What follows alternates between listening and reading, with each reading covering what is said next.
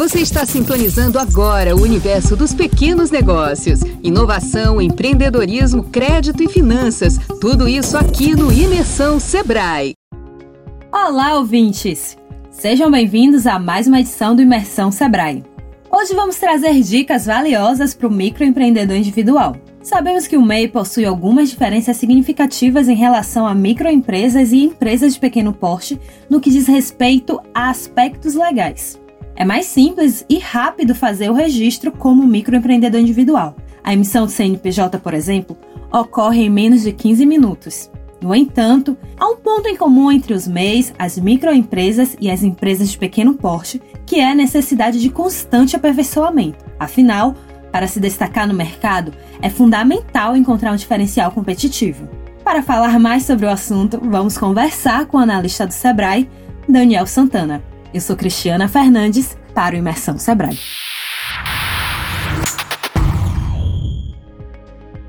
Olá, Daniel. É um prazer ter você aqui com a gente no Imersão Sebrae. Queria que você nos falasse inicialmente qual a importância para o MEI buscar diferenciais competitivos. Olá, Cris. Olá, pessoal. Prazer é todo meu em poder estar participando do Imersão Sebrae. Cris, quando falamos de diferencial competitivo ou vantagem competitiva, eu gosto sempre de olhar para eles em duas óticas. De um lado, os diferenciais são mais estruturais, podemos dizer assim, ou seja, de repente a sua localização pode ser um diferencial competitivo para o seu negócio, de repente um fornecedor pode ser um diferencial competitivo. Para o MEI mesmo, esse diferencial competitivo ele pode estar diretamente vinculado à sua tributação, que hoje é a menor tributação para a empresa. E isso faz com que esse MEI ele possa ter uma estratégia de promoção de vendas, né, diferenciada utilizando essa vantagem que ele tem em estar tendo uma contribuição tributária menor e utilizando isso como uma ferramenta na prática dos seus preços. E de outro lado, a gente tem também o que eu gosto de ver também como os diferenciais competitivos estratégicos, sendo esses estratégicos os que está dentro do planejamento da empresa e da forma como ela se posiciona para esse seu cliente. E aí, assim, diferencial competitivo, a gente vai precisar entender que ele só é efetivo quando ele gera valor para o seu cliente e esse valor ele precisa ser percebido para que isso gere um ganho à empresa. E aí a gente vai entender o diferencial competitivo como essa, ela é a diferença, né, que a sua empresa oferecerá aos seus clientes, se destacando da concorrência e obtendo assim resultados mais atrativos. Isso significa, Cris, que a empresa, a sua empresa, ela precisa ser única, ela precisa ser diferente frente à concorrência. E aí eu acho que encontrar essa unidade é que é o grande desafio que hoje é posto para o empreendedor, né? A gente sabe muito bem que gerar valor é um desafio para o empresário, e ele vai precisar ter esse olhar atento ao seu negócio, saber aproveitar as oportunidades, estar atento ao seu mercado e a tudo que está rodeando. Mas o principal, ao meu ver, quando você quer gerar valor para o seu cliente, quando você quer ter uma vantagem competitiva, é que a empresa ela precisa olhar para o cliente bem como centro do seu negócio. Que assim, acima de tudo, o cliente ele precisa ser centro do negócio se a gente quer ter uma vantagem, se a gente quer gerar um valor diferente e se a gente quer saber aproveitar essas vantagens competitivas que nosso negócio pode trazer. E o fato de ser um microempreendedor individual não coloca, né, em um lugar diferente. O MEI ele também precisa olhar para este lugar de trazer o, o cliente para o centro do negócio dele e prioritariamente por ele ser menor, eu acredito que essa atenção para o MEI ela precisa ser redobrada. E aí, respondendo, Cris, a, a vantagem competitiva, o diferencial competitivo, né, para o MEI é questão de sobrevivência buscá-lo. Entendi. É por isso que é importante ressaltar: não importa o poste da empresa. Buscar se diferenciar no mercado é um ponto fundamental para qualquer negócio. Agora, para atingir esse diferencial, é necessário ter visão de mercado e planejamento. Nesse sentido, como o MEI pode se organizar do ponto de vista de gestão para desenvolver sua atividade. Sem dúvidas, Cris. Planejamento é fundamental para o desenvolvimento do negócio. É importantíssimo que o MEI ele utilize de ferramentas que o ajudarão a entender melhor o seu mercado, a gerir sua empresa, a conhecer seus clientes. Eu gosto de recomendar como ponto de partida que o MEI faça a modelagem do seu negócio. E a ferramenta Model Business Canvas é fantástica para isso, porque nela ele tem a oportunidade de discutir pontos essenciais para o negócio falar sobre a sua proposta de valor, falar sobre o seu público-alvo, sobre seus canais, sobre o relacionamento com o cliente, dentre outras outros pontos que o ajudarão a ter uma visão estratégica de curto, médio e longo prazo. Também acho muito importante que ele conheça o seu cliente e para isso ele pode se utilizar também da persona, que ele construa essa persona dos clientes dele e que tenha esse conhecimento de quem é esse cliente real para que ele possa ter ações que gerem valor para o cliente. É importantíssimo conhecer, né? E persona é um ponto interessante de discussão também, pois persona e público-alvo eles são completamente distintos. Enquanto o público-alvo a gente olha para um, um, um local mais amplo, né, para dados mais amplos, quando a gente fala de persona, nós estamos falando diretamente de uma figura, de uma pessoa, de alguém específico. Ela tem nome, ela tem gostos pessoais e é esse público que a gente quer alcançar. A gente quer ter esse nível de profundidade para o nosso cliente, porque tendo isso você tem mais capacidade de gerar valor para ele. E lembra que a gente falou lá atrás é, vantagens competitivas elas só são efetivas quando elas geram valor para o cliente e esse valor é percebido. Além de ele fazer o business, o business canvas, né, de fazer também essa persona, é importante que esse empresário ele tenha uma gestão financeira, nem que seja uma planilha em Excel, porque é importantíssimo que ele tenha essa visão, né, estratégica que não deixa de ser uma visão estratégica dos seus números, dos seus resultados, porque só a partir daí que ele vai conseguir mensurar se essas outras ações que ele está fazendo para gerar valor está tendo retorno, ou seja, se está sendo benéfica para a empresa. Essa organização pode também contribuir para que o MEI amplie mercado, correto? Quais são os caminhos para que os microempreendedores individuais consigam acessar novos mercados e assim expandir os negócios? Exatamente, Cris. Organização e planejamento, ele com certeza irá contribuir para que o MEI amplie seu mercado. E os caminhos eles são diversos, né? Mas eu acho que tem cinco que eu vejo que são um pouco mais centrais e que é importante que o MEI ele esteja mirando neles para poder crescer.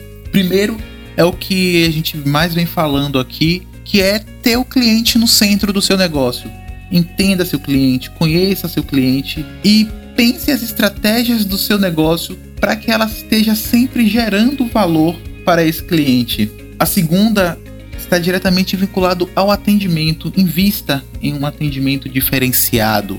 Entregue o, o que você tem de melhor para oferecer nesse atendimento. Eu gosto muito de brincar que o seu cliente ele tem que ser tão bem atendido que ele vai ter vergonha de não comprar com você. O terceiro está muito vinculado à, à utilização dessa força tecnológica que a gente tem hoje acesso, né? Nós temos aí Instagram, nós temos aí Facebook, Google Meu Negócios, esteja nesses canais. Utilize esses canais, porque hoje a gente passa a maior parte do nosso tempo olhando para a tela do celular. É um, é um tempo muito alto e seus clientes também estão te olhando para lá. Então você precisa ser visto, você precisa ser reconhecido, você precisa estar aonde seu cliente está. E se ele está nos canais digitais, você precisa estar lá também. Então se utilize muito disso, utilize das tecnologias que temos hoje em mãos para que isso melhore o seu posicionamento. Um outro tá, o quarto, né, está diretamente vinculado à sua concorrência. Analise a concorrência.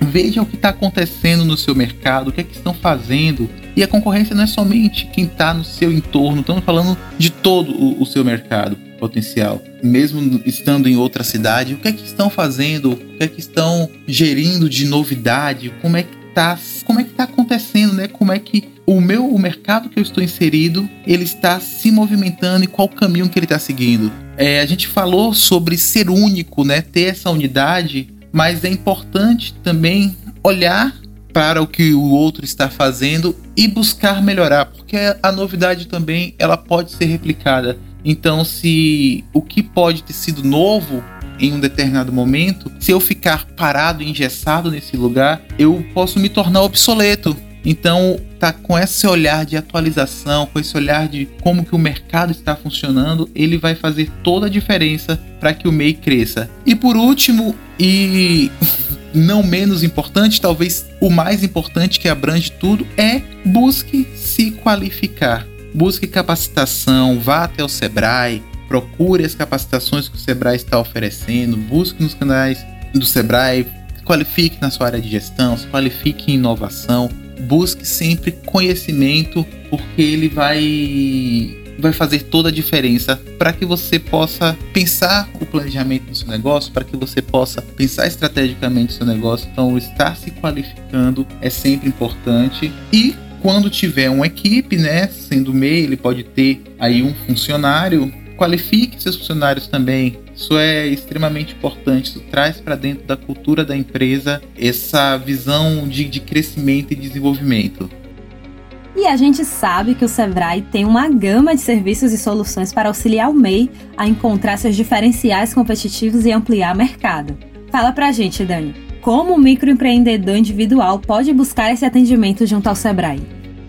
Sim, Cris. O Sebrae tem uma gama de serviços e soluções que vai ajudar esse MEI a crescer Hoje nós contamos com diversos canais de relacionamento. Nosso 0800 570 0800 é a nossa central de relacionamento no qual ele já pode ter um atendimento inicial e ele querendo avançar com esse atendimento, ele pode estar tá agendando para um atendimento nas nossas agências. Também ele pode estar tá por meio do nosso EAD, é o ead.sebrae.com.br, no qual ele vai ter acesso a um hall de capacitações, de cursos que vão estar auxiliando ele nesse desenvolvimento, nessa jornada empreendedora.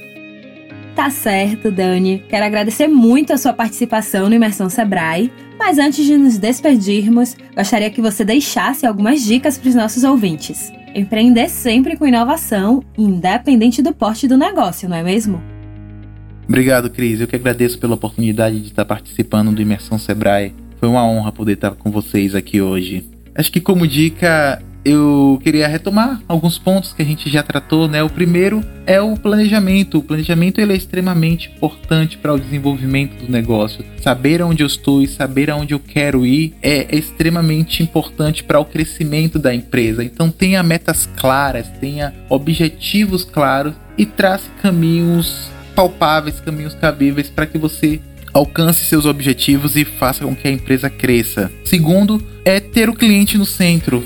Olhar para esse cliente, conhecer o meu cliente vai fazer todo o diferencial para o desenvolvimento da sua empresa. O terceiro é seja visto, esteja onde seu cliente está.